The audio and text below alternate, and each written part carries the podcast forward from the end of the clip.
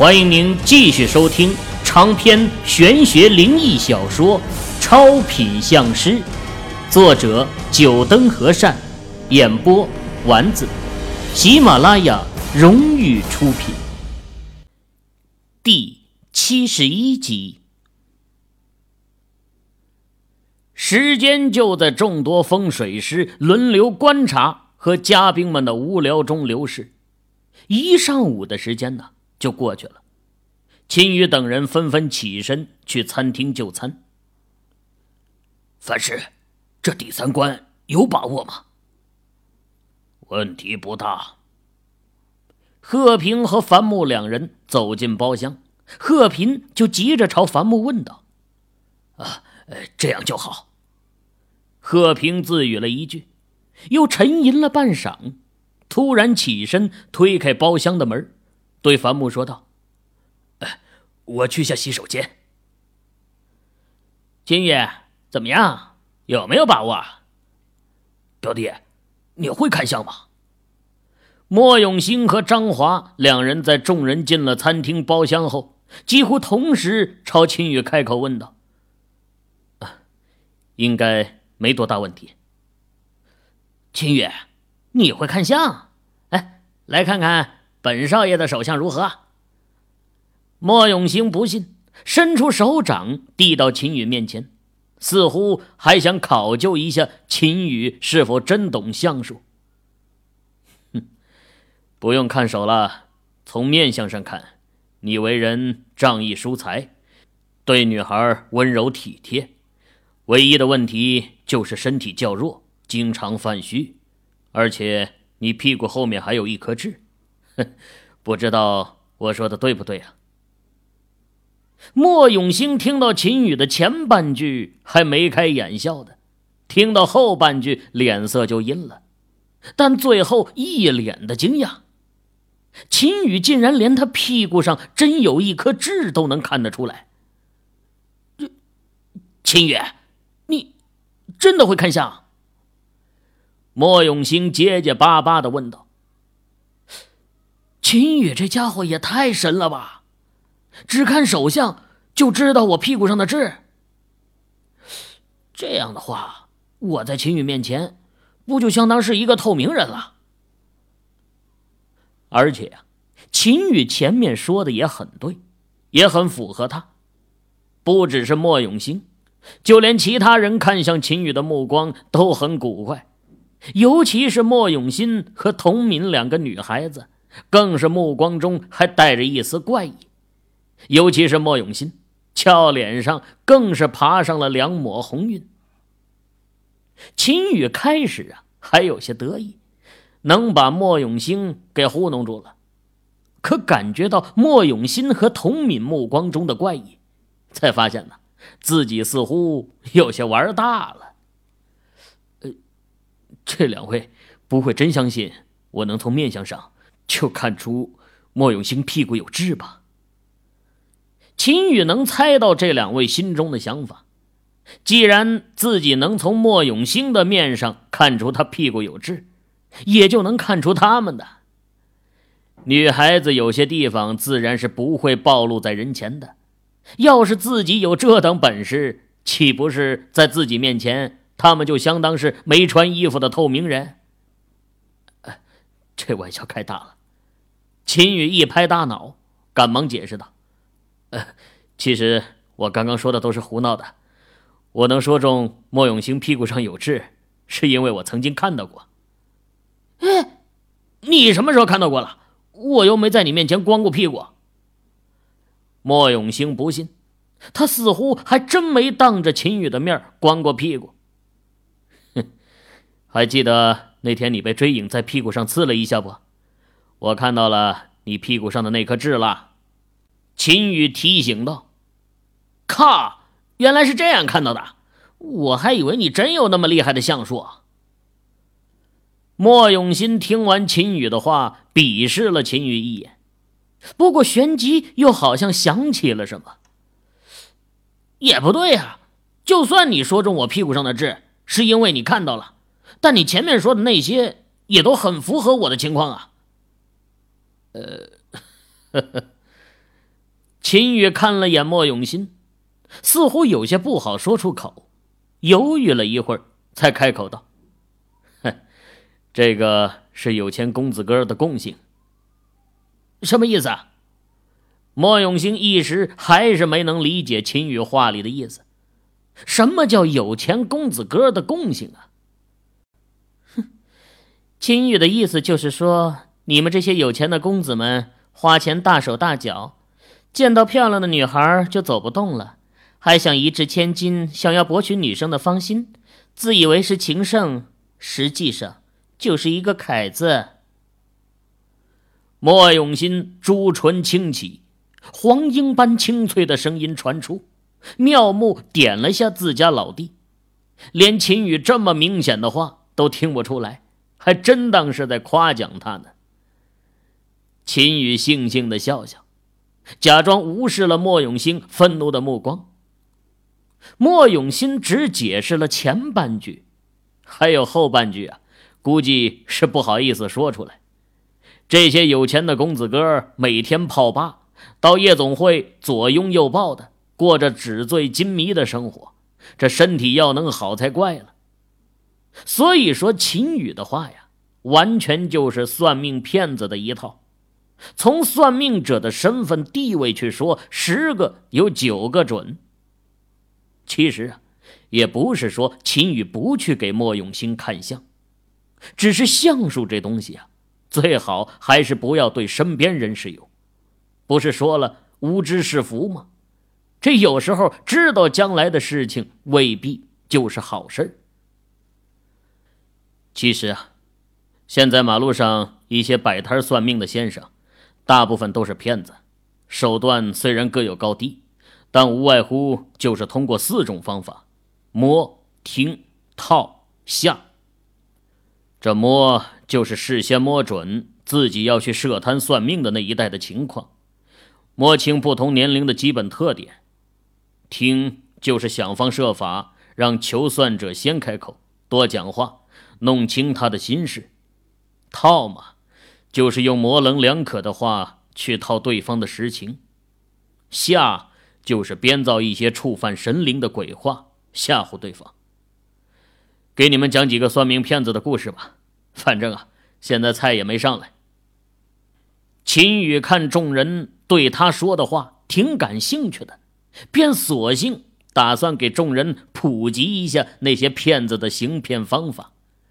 尤其是莫永兴这样的，要是碰到那些骗子，决定就是跑不了的肥羊冤大头。这从他花个八万块买个夜壶回来就可以看出来。现在的一些算命骗子，一般情况下是分四种类型。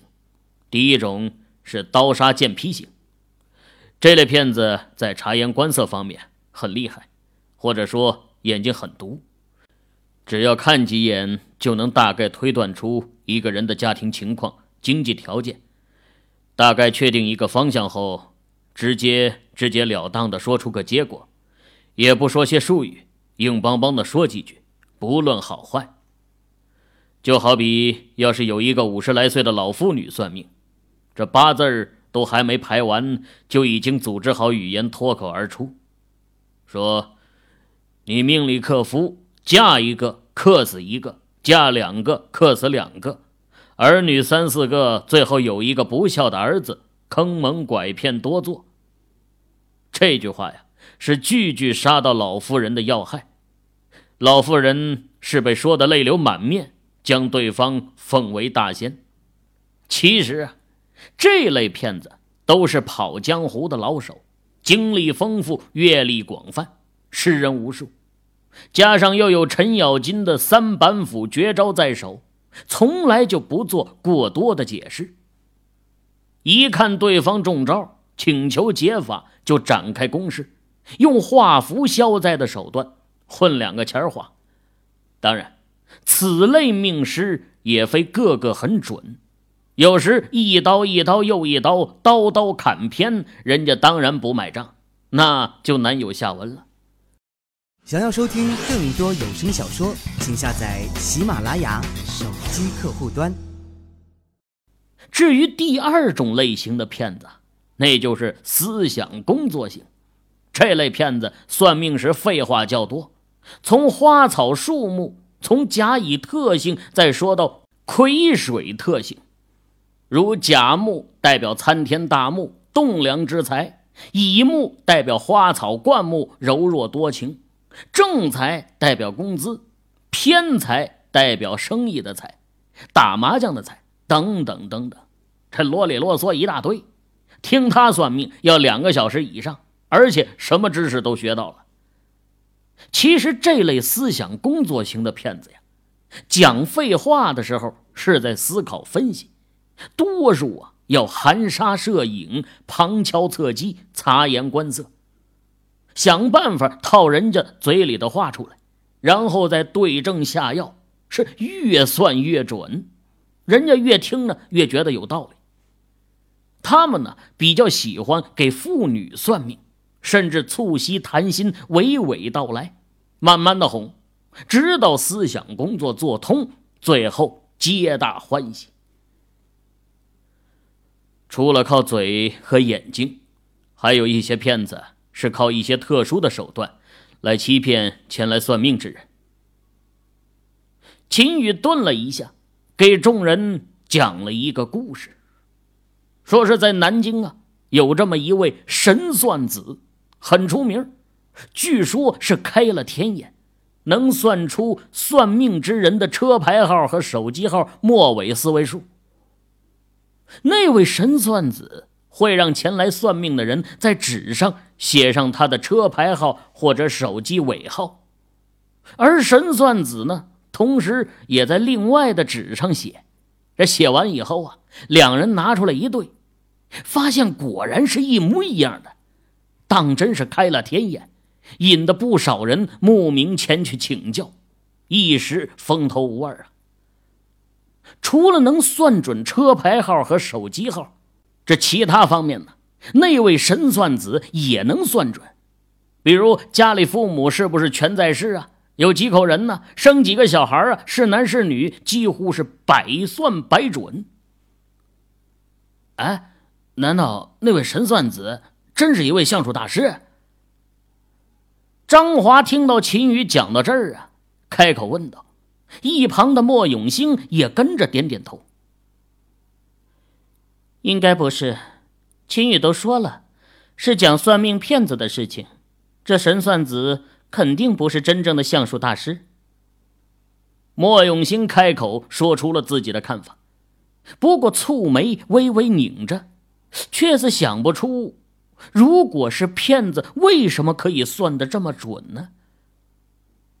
呵呵，莫小姐说的没错，那神算子的确是一个骗子而已，只不过行骗的手段比较隐秘。秦宇朝莫永新投去了一个赞许的目光。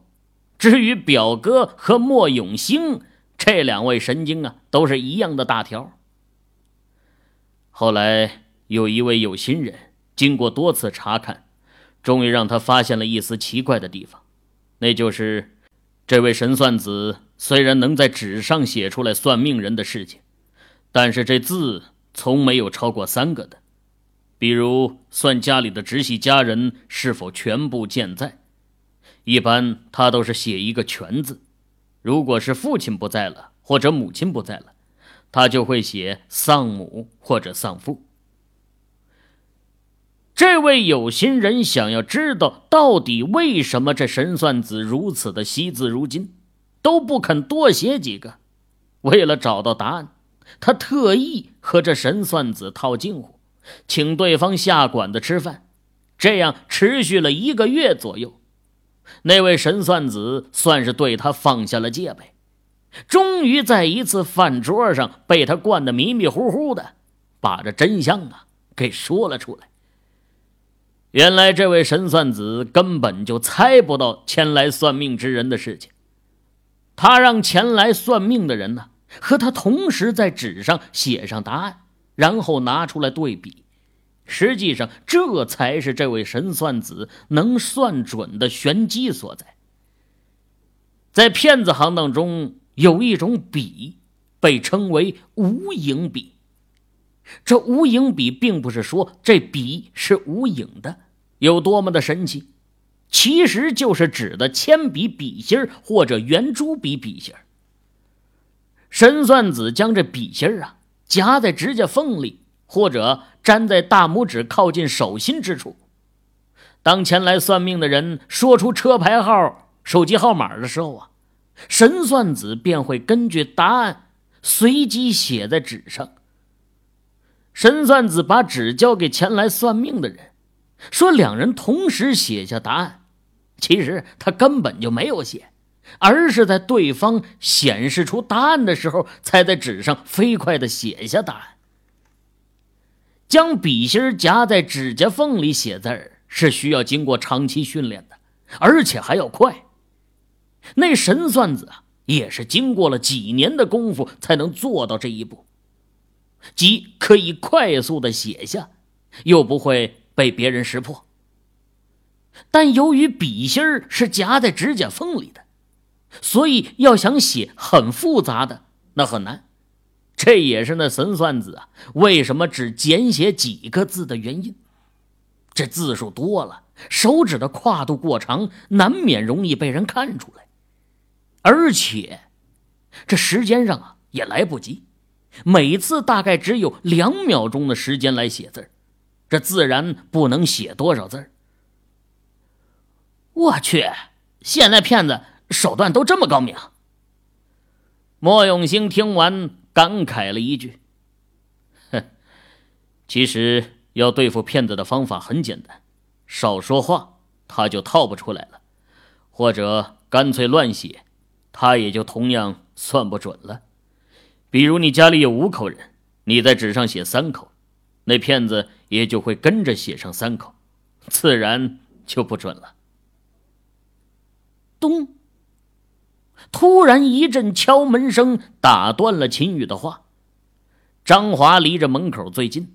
去把门打开，看到门口的一位男子，疑惑的问道：“呃，你找谁啊？”“呃，秦兄弟在里面吧？我是贺平啊。”听到门口的声音，秦宇和莫永新姐弟的目光触碰在一起，三人疑惑：这贺平怎么会突然找上门了？前两天还装作不认识、视而不见呢？哈哈！呃，先前看到秦兄弟走进这包厢，看来我眼力还行。啊，莫小姐、莫少爷，两位也在呀。贺平推开门进来，哈哈一笑，脸上似乎有着惊讶，好像真的是第一次看到莫永新姐弟一样。秦宇啊，目前还没有和贺平撕破脸皮，当下从座位上站起。笑着说道：“哦，贺师傅也参加这次交流会。你瞧我这眼神，这两天竟然都没有看到贺师傅。”秦宇边说呀，还边拍了下脑壳，似乎对自己的眼神感到懊恼。莫永兴看得直撇嘴呀，这两位还真是一样的虚伪。呃，秦兄弟，你没看到我，我可是看到你了。前两天你的表现很耀眼，我是自愧不如啊。贺平伸出一个大拇指，夸赞道：“当初在铜巴山的时候，我就觉得秦兄弟的未来肯定是不可限量的，只是没想到秦兄弟你这一鸣惊人的时间也太短了，大大出乎我的意料啊。”秦宇和贺平两人互相吹捧了几句，秦宇心里啊都腻歪了。这家伙找自己到底干嘛？直接说便得了。不过你既然都不急着说，那我也不会去问。贺平扯了一会儿，似乎也看出了秦宇是不是主动询问他到底是来干嘛的，口风一转，说道。呃，呃，秦兄弟啊，有件事情想要和你商量一下。呃，不知道。贺平的目光在包厢里扫了一圈，欲言又止，好像是在告诉秦宇这里不方便交谈，能否换个地方。行，那贺师傅，我们去外面说。秦宇也表示理解，他也想知道这贺平找他是为了何事。贺平听到秦宇的话，脸上露出笑容，朝包厢内的其他人一抱拳，不好意思的说道：“呃，莫小姐，莫少爷，还有各位，真是不好意思了。下次有空，贺某再来给大家摆酒赔罪啊。”贺平告了个歉，便走出了包厢。秦宇和莫永新交换了一个眼神，紧随贺平其后，也出了包厢。贺平带着秦宇直接穿过这餐厅大堂，来到了一处僻静处，朝秦宇开口赞道：“哎呀，这一次交流会的魁首，应该是非秦兄弟莫属了。”哈哈。贺师傅，你这是捧杀我呀！前两轮我也只是侥幸占了一点优势而已。这交流会上藏龙卧虎的，第三轮相术更是我的弱项，这魁首之位是想都不敢想的。秦宇不清楚贺平的目的，只好随便的和他扯皮了几句。各位听友。您刚才收听到的是喜马拉雅荣誉出品的长篇玄学灵异小说《超品相师》，作者九灯和善，演播丸子。更多精彩有声书尽在喜马拉雅。